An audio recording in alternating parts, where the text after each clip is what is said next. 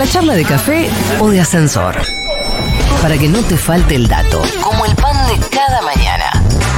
Ahora dice Futurock FM.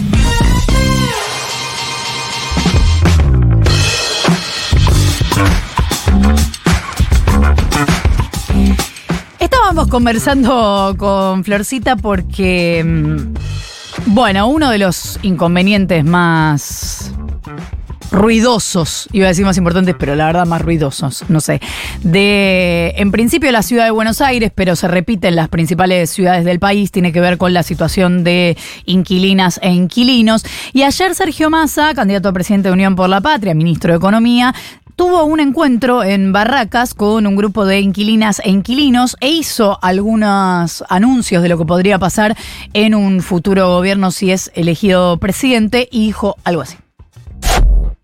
La idea es, eh, primero, que el seguro de caución lo dé Nación Seguros desde el Banco Nación. Cuatro públicos objetivos, mujeres solas con hijos, matrimonios jóvenes, jóvenes que vienen del interior a estudiar y renovación de contratos. Que acompañado con esto, digamos, el mismo contrato que caucionás tiene un crédito por 36 meses con la mitad de la tasa para lo que son los primeros 90 días de alquiler.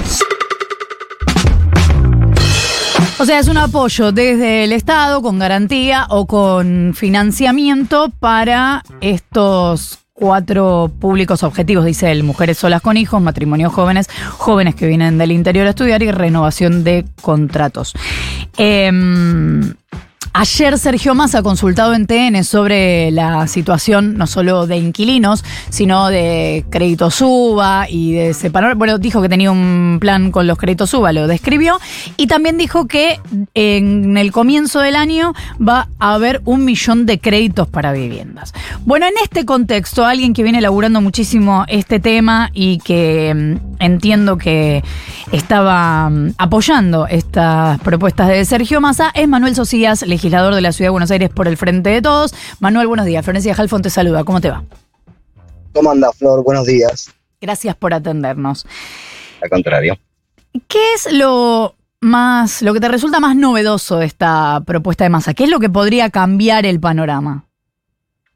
Bueno, lo primero que me parece novedoso y auspicioso es que eh, el gobierno nacional hace una autocrítica bastante profunda respecto de que faltaron políticas de alquileres a nivel nacional, dada la magnitud de la crisis de ese mercado, un mercado que se, se, se, volvió muy complicado, producto obviamente de la aceleración de la inflación, de la irrupción de los alquileres turísticos temporarios, que le representó a los inquilinos y a las inquilinas eh, afrontar como cotidianamente un drama, eh, un drama bastante, bastante complejo, ¿no?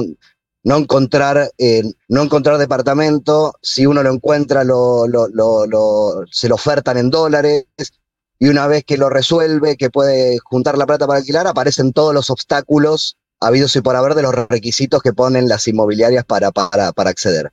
Entonces, primero me parece una novedad que el gobierno nacional, en este caso eh, el ministro de Economía, propone que a partir del 10 de diciembre el gobierno nacional tenga una política para ayudar a los inquilinos y a las inquilinas que, están, que, están, atravesando, que están atravesando una situación muy, muy delicada en relación al acceso a la vivienda, ¿no? O sea, que primero me parece importante ese reconocimiento y esa autocrítica.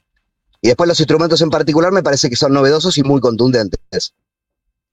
Eh, respecto a esto que decís de la autocrítica, tengo una contradicción, que es que el eh, ministro y candidato desde hace rato que viene diciendo que todo bien con un marco a nivel nacional, de hecho yo se lo he preguntado también específicamente, pero que cada ciudad, por su contexto distinto, debería tener su propia legislación, aun si hubiera un marco nacional.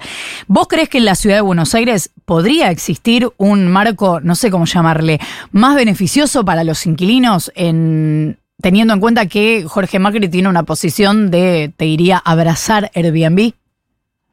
A ver, mira, la ley de alquileres cualquiera, en cualquiera de sus versiones es una ley marco.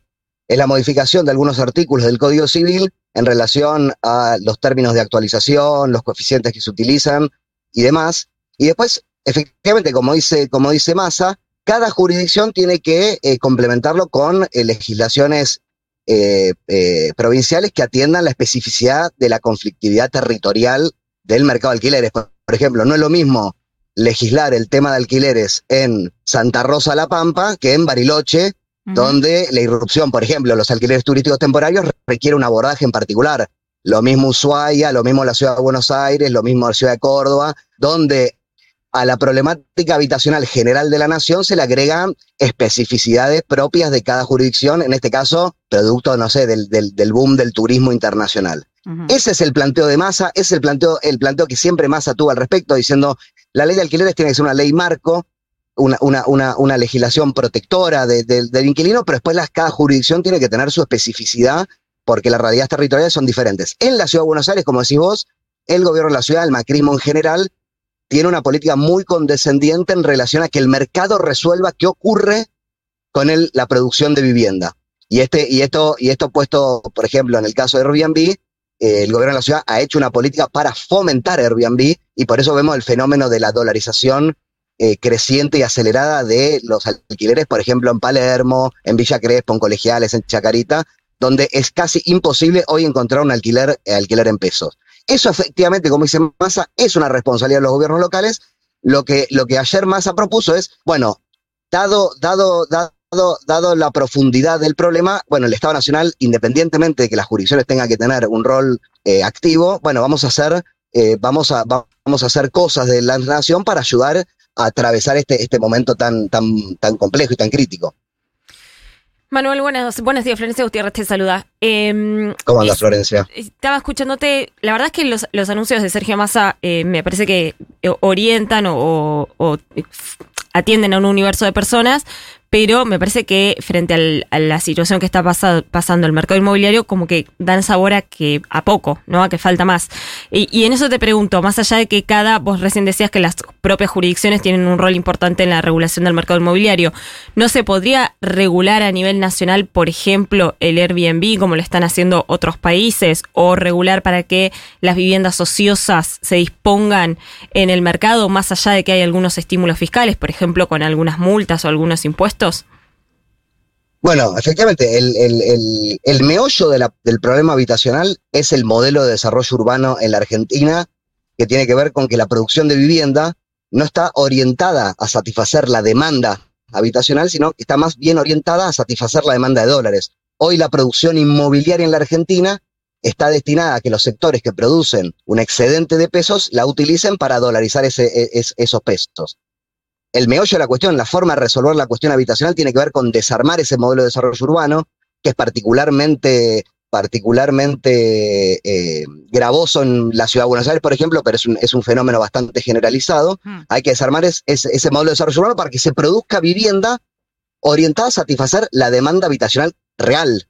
Eso, eso, eso requiere más tiempo porque requiere ordenar la macroeconomía y rediseñar una economía, una producción de vivienda donde el sector privado produzca, por ejemplo, vivienda en pesos a precios accesibles o a precios armónicos con los ingresos de nuestra población. Hay instrumentos, Massa propuso, por ejemplo, la política de los lotes con servicio que tiene que ver con producir vivienda de otra naturaleza, producir vivienda en pesos a precios armónicos, insisto con eso, precios armónicos con los ingresos de la sociedad. Ahora, lo de ayer no es menor porque en la garantía propietaria se le representa a veces eh, y, no, no, y no, no, no, en forma, no en forma aislada, sino bastante generalizada, se le representa a veces como una barrera infranqueable para millones y millones de inquilinos. Lo que propuso Massa básicamente es eliminar de cuajo el problema de la garantía propietaria. Es decir, va a haber seguros de caución gratuitos.